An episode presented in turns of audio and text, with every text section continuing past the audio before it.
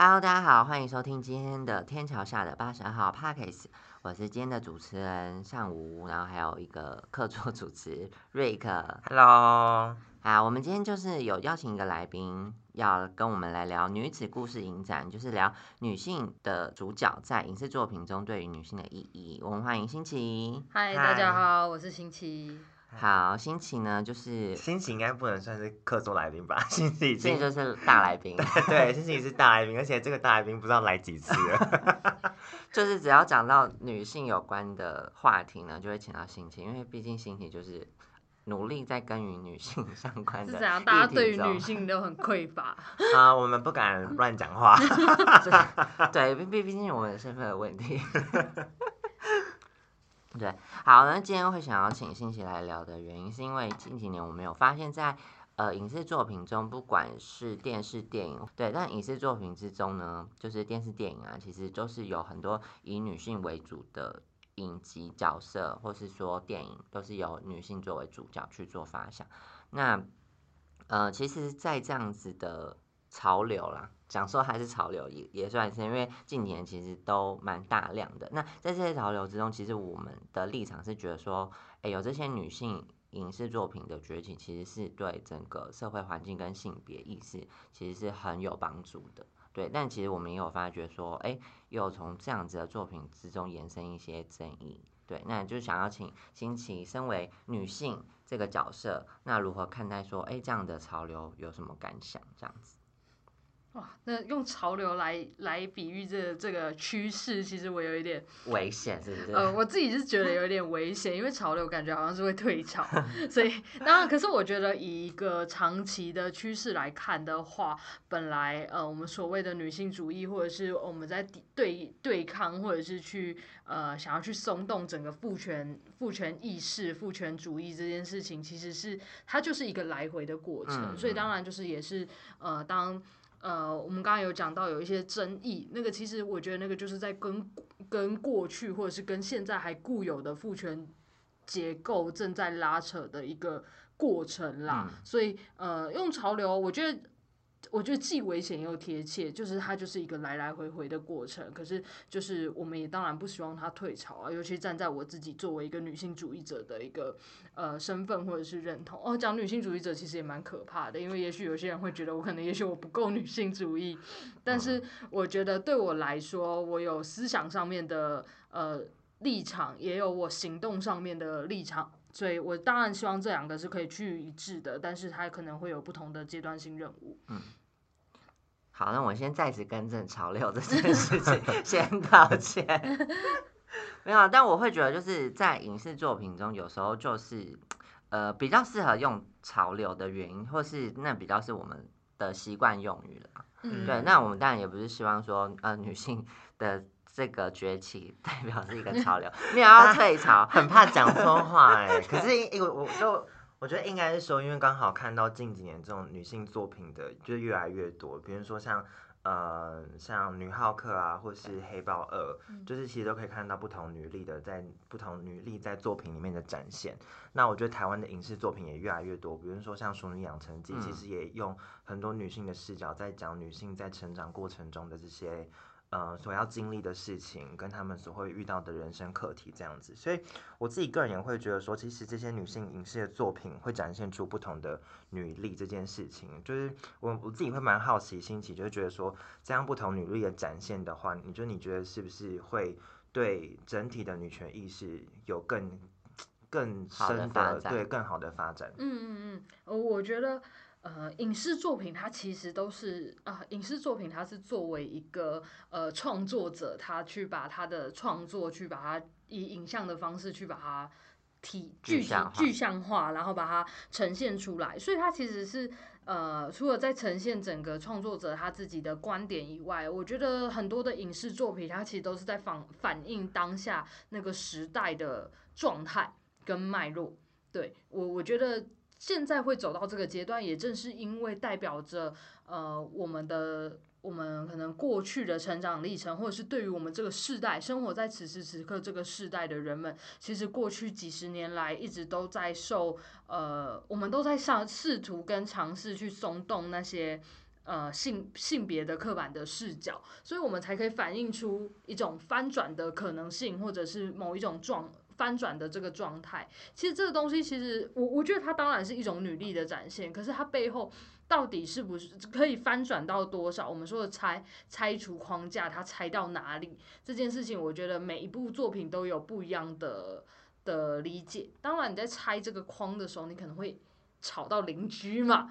嗯，对，那你吵到邻居的时候，邻居会反应嘛？Talk to my hand。对，对他可能会邻居可能会有一些呃异议嘛，会反应嘛。那这就是其实就是回到我刚刚讲的那个，就是呃，当女女性主义或者是我们要去也不要讲女性主义，而是去讲说我们试图去松动父权结构的时候，就很像这个拆框行动。那原本。就是家里不需要不需要去重新装潢的人，可能就会被打扰，对，那他们可能就会出现一些反应，那就是我刚刚所讲的那个拉扯的那个来回的过程，它其实就是一个，我我其实是都是用一种非常正向的态度再去看待这样子的呃互动。当然，我觉得有一些人可能会觉得，哎，我们这这这不够不够女性主义啊，或者是呃父权还是父他背后的那个父权的权势的因子还是很还是很稳固。例如说，呃，可能激进一点的会觉得，哎，我讲《熟女养成记》好了，因为我一二都有看，为什么那个嘉玲最后要选择把小孩生下来？嗯。也可能会有一些人觉得说，抚养小孩这件，在一个很激进的女性主义的视角里面，也许我这样有点过度诠释，但是在某一个派别里面，可能会认为抚养子代或者是呃最后生育子代这件事情是很不是不够女权的。但是我觉得这个是就是这就是回应到，我觉得每一个人这个在这个当代，他回应的是那个当代的那个现况。对，那至于够不够女性主义，或者是你这个框要拆到哪里，我觉得那个就是很作品的个个体化的差异了。嗯，我觉得心里其实讲的很好，而且用一个很温柔的方式去讲。因为我刚才就想说，他会他会使用什么打扰邻居，或者我想说 啊，有些人就是要欠打扰。哎，我我其实其实心里边是这么想的，但是你知道在做在做社会沟通的时候，对对对，哦对，也许打扰这件事情会让人家觉得呃。呃，会觉得说，哎，你怎么会是用一个好像冒犯别人的方的的感觉去讲，去去举这个例子？但是其实我要讲的是，啊，我家就需要装潢啊，我本来就可就需要打扰别人，只是那个被打扰的那个人，他能不能理解别人家也需要装潢？嗯，对我觉得这就是一个互动的过程，就是装潢的人跟打扰这件事情，只是它是一个相对的相对的状态，嗯对。因为我其实真的蛮喜欢新奇刚刚这样的比喻，那我就其实就是也也是可以看见，就是说其实，嗯，可能影视作品在做在做这些就是诠释的方式，他可能也去思考着说，就是要如何可以更更好的让社会去理解。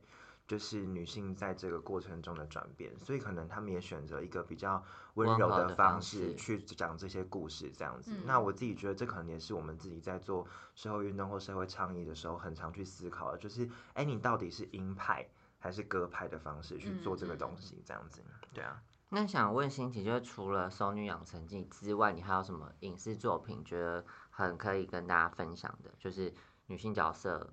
就是有让你触动到，你觉得哎，这可以这跟我的生命，嗯，我我的生命历史很相关，然后你觉得可以让大家更了解女性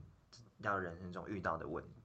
哦，其实我觉得我好像没有一部剧或者是一部片，因为其实说真的，我没有因为工作社工蛮忙的，工作的关系，其实我没有太 太多 hashtag 社工蛮忙的，我没有太多的时间，其实可以去静下心来去好好的欣赏一个作品，然后加上。呃，我我有一点对于黑暗的空间有点害怕，所以其实我也很少去电影院看电看电影。但是我觉得我会在呃，因为基地有办女生的电影剧，然后其实我每个月都会跟呃我们的志工，我们女同志小组的志工去讨论说，哎，这些电影剧它背后。它可能是一部爽片，可能是啊，我们之前有看过很多的漫威英雄片，然后也有看很多的呃，可能一些真的是好莱坞的爽片。但这些东西背后，我们怎么从里面去拆解出一些性别的议题，我们来去做讨论？它在反映的是哪？就像我刚刚其实一直在讲的，就是影视作品它会反映出这个创作者的观念或观点，或者是当那个当代的那个时代的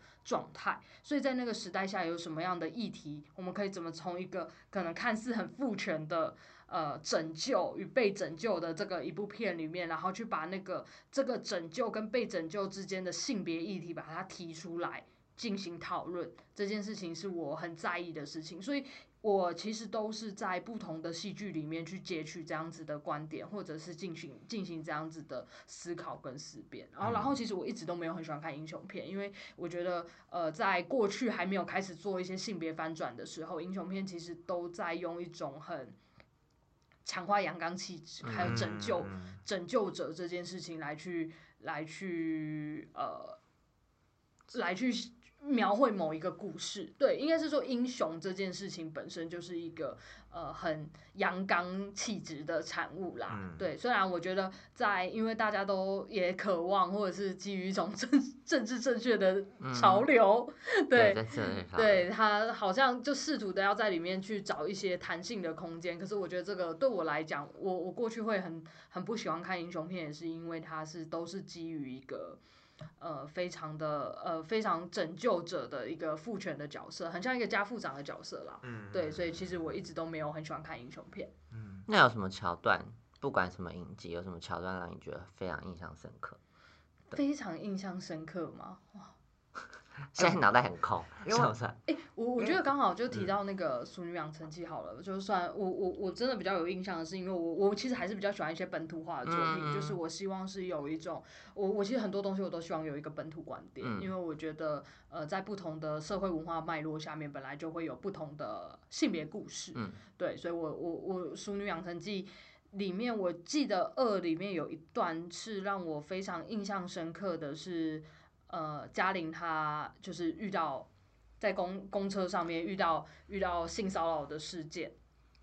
但她当下是冻结的。我觉得在那个我我一直都我那一幕对我来讲印象非常深刻，因为我觉得她扎扎实实的反映了呃一个女性从小在就是被恐吓，嗯啊或者是被要求要保护自己的时候，她其实真实的遇到。遇到这个情境的时候，她还是会冻结，或者是她那个自责没有保护好自己，而让自己冻结的那个状态，其实是让我一直印象都非常深刻的。而且我很喜欢呃这一部，是因为我觉得它不是用一种呃说教式的方式去呈现这个东西，例如说去反转这个经验，而是扎扎实实的、很真实的去体现出那个处境。对，然后我其实问过身边一些朋友，呃。看过这这这这幕的朋友，他们我觉得在性别差异上面有对这个最这个诠释其实是蛮蛮多不一样的东西。像女性就可以很快的、很快的，呃，社会性别女性很快的就可以进到这个哎冻结的脉络里面。嗯，因为我自己也有看，然后我自己也觉得就是那个在呃淑女在刻画很多女性的观点，她其实讲到非常多不同的角色，因为其实里面有阿妈有妈妈。然后还有，嗯，淑女她本身这个角色，所以她其实，在，嗯，她其实整部戏里面有讲到很多不同年龄层、不同世代需要去面对到的课题。因为可能有有一些课题在阿妈那个年代就会觉得说啊，这其实又没什么，可是在现在这个年代，就确实是我们需要再去面对的问题。所以我觉得我自己会蛮同意心情刚刚讲到，就是可能在不同年代中，我们都有各自不同要去面对的这种女女性的议题跟女权意识要去走的方向，这样子。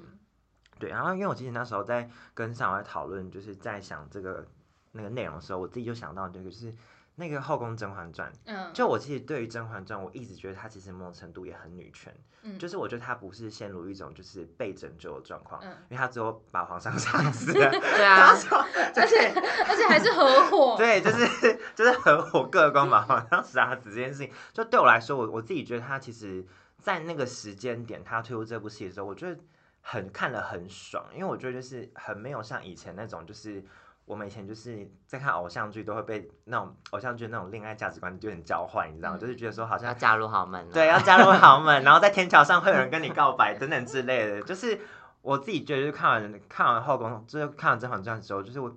我觉得那种就是爽感，就是就是我很能，就是就是很有共共鸣，很有共鸣那种感觉。对对对对，就我觉得可能也是因为碍于就是自己。作为同志的这个身份，就是我觉得就是可能面对男性主义的霸权，就我自己也觉得，哎，我们可能在这个过程中受蛮多苦苦楚的，所以我就会觉得说，看到看到一个女性可以把皇上 杀死，就好像是把把毛把某种父权主义杀死那种感觉，我觉得很，我自己看的时候自己自己觉得很爽。但皇帝本来就是父权综合体啦，对啊，是啊，真的是所以真的杀了他的父权，就觉得很爽对，啊 我。也是正想要讲这个，因为我也是觉得那个就是一种呃。他就是在讲一种你去在一个权力不对等的、嗯。性别角色权力不对等的情况下，你怎么去运用身边的资源，包含着甄嬛也去培力她的小喽啰嘛对，她去她去培力那些原本就是也是很弱小的女性，让她们长出一些力力气，然后她也去去做呃那个叫结结结盟，对他去结盟，然后去去对对抗一个我们说是父权体制综合体。其实我也是在这个，我也很喜欢《甄嬛传》，也是因为我我在这里面投射了这些这些元素嗯在，尤其是就是像我刚刚讲的，皇帝是一个嗯。父权综合体对，父权综合体，他就是一个超级家父长。他之于国家，之于他的后宫，之于他的朝臣，他其实都是一个家父长的形象。对对，对，所以我我自己每次看《甄嬛传》都都是从那个 五十六集嘛，我是应很后该是面我之前是蛮后回面回宫回回宫的熹妃回宫的时候才开始看，因为我觉得那个都最最爽。可是我我其实我其实很喜欢他在呃，甘露寺 不是不是，我超讨厌我超讨厌甘露寺，因为我觉得吓到观众吓到，我我其实很喜欢他生下胧月那时候，就是那个是一他要个离开，对他他要离开要他要离宫，要去嗯甘露要去甘露寺那一段，就是哎、为什么变成聊真 聊真话？因为我觉得那一段就是一个呃性别意识，哎、应该说一个意识的启蒙。嗯，嗯，对，我觉得这跟我身为一个女性，我的怎么启蒙，我的性别意识怎么启蒙这件事情，好像都会经过一个压力事件。因为如果你在这个制度里面活得很好，你可能会没有办法感知到，嗯诶、我的不舒服。对，因为对没有受，可能没有受到威胁，对对对对对对对。可是嗯你当你去遇到一个压力事件的时候，你可能就会突然意识到说，我还可以怎么做？我可以怎么样让自己活得舒服？嗯所以他进入到甘露寺之后，虽然先撇除谈恋爱那一段，但是他，我觉得不管他好了，也不要这样讲，恋爱也是一个他让他想追求的东西。对对对，他去嗯开始去追求他想追追求的东西。而且其实他在这个角色，他去追求爱情，其实反而是更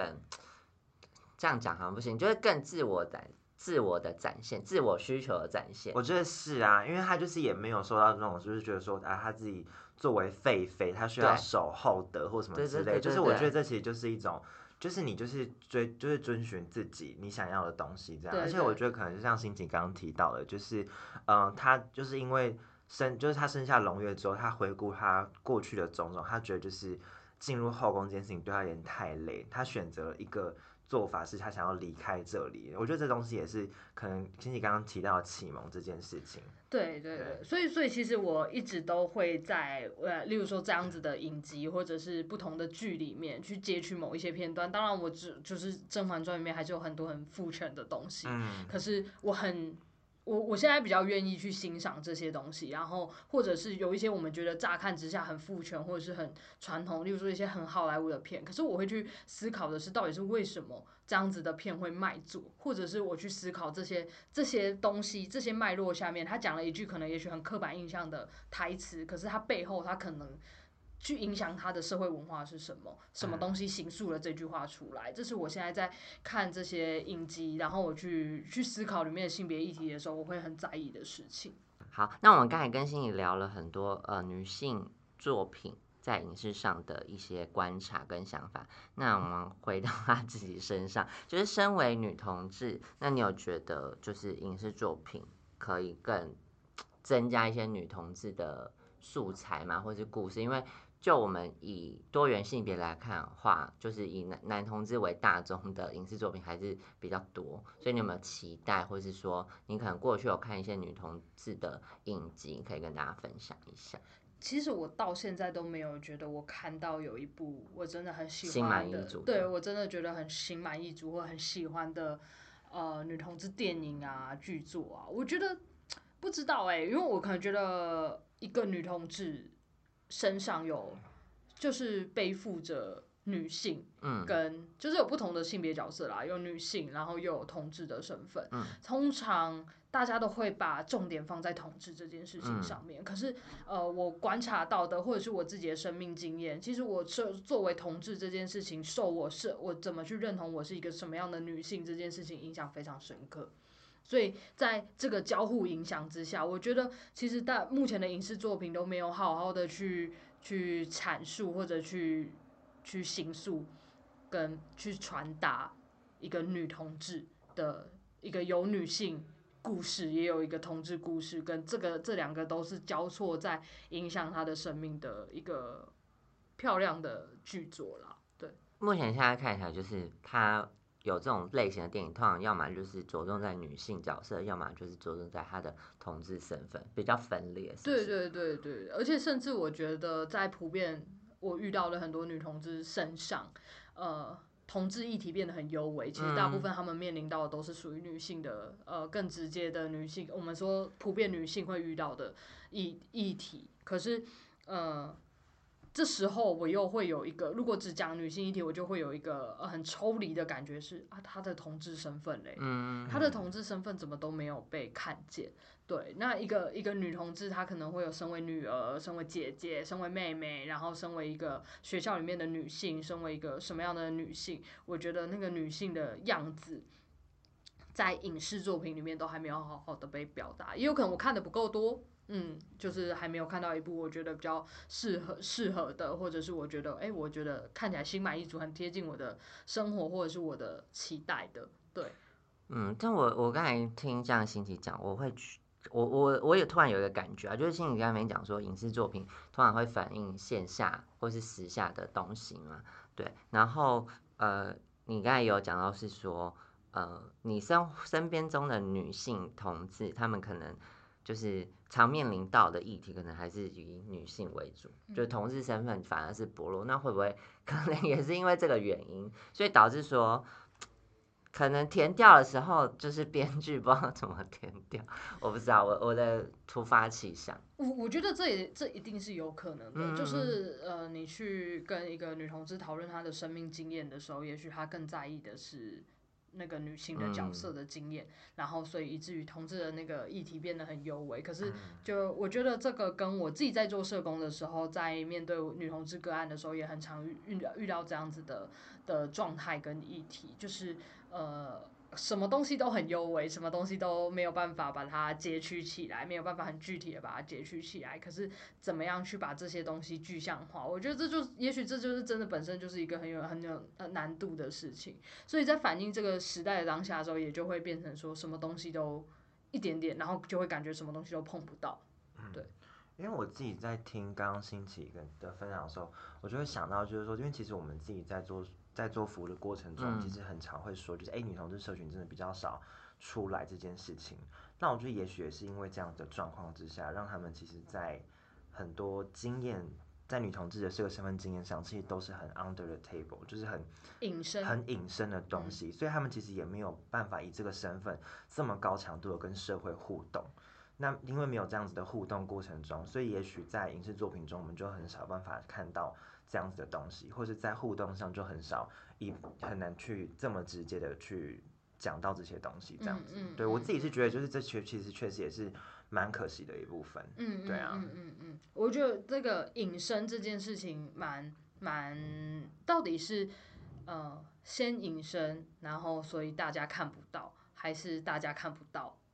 所以才隐身。对我我觉得这是一个在女同志社群里面，或者在讨论女同志议题的时候，有一一个万年，就是的，这就是女同志界的鸡生蛋，蛋生对，鸡但很议题。急。所以我觉得那个隐身也有，它也是存在着某一些女性特质。对嗯嗯嗯。那过去我们可能在影视作品上面没有办法看到女性的观点或视角，那也许那也是那个时代下女性的隐身。可是我自己觉得，就是近年来有一个可能，我自己觉得一个比较好转变，是我觉得在看到一些同志作品的时候，可能对于女同志的描述不再是单纯是以短发，然后要很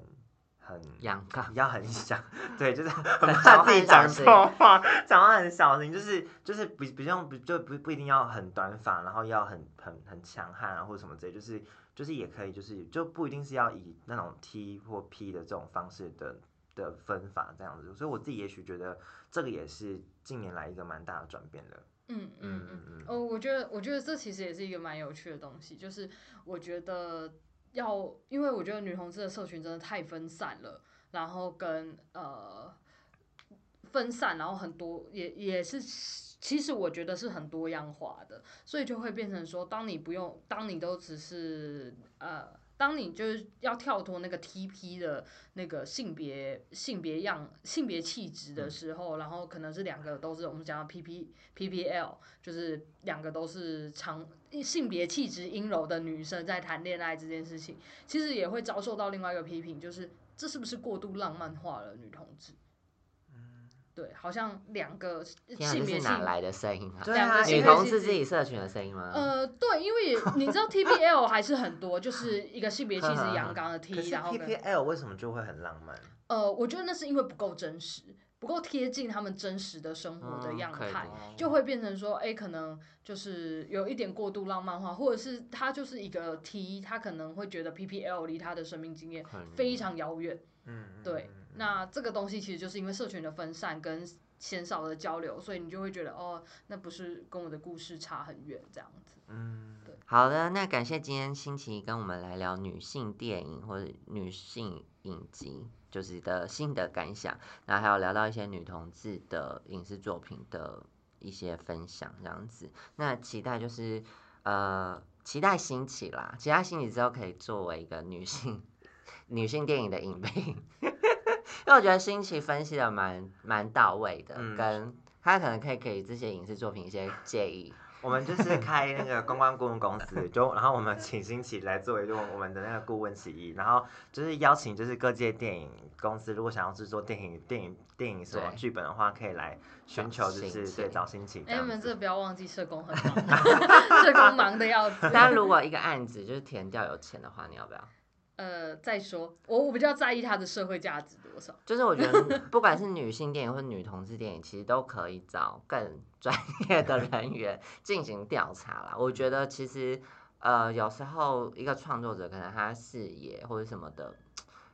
嗯，广度可能已经很广了，但是还要再有深度的话，可能还是要辅助一些专业知识人员。嗯，因为相较比较完相较之下，有时候可能是还是要有经历这一切，嗯，或是他正在经历过程中的人，我觉得他可能讲出来的东西，他才能更真实这样子。那当然，其实不得不说，每一个人的生命经验都是很特别跟独特的，所以也许你可能在填到过程中都会听到不一样的故事。就像我们自己在做呃女同志服的时候，其实真的女同志的样貌还是很多。对啊，对，即便大家都很隐身，但就是 大家隐身的方式都还是很不一样，所以我自己就觉得其实蛮有趣的。对啊，好，那我们就感感谢谢新新奇，奇，谢谢谢谢谢。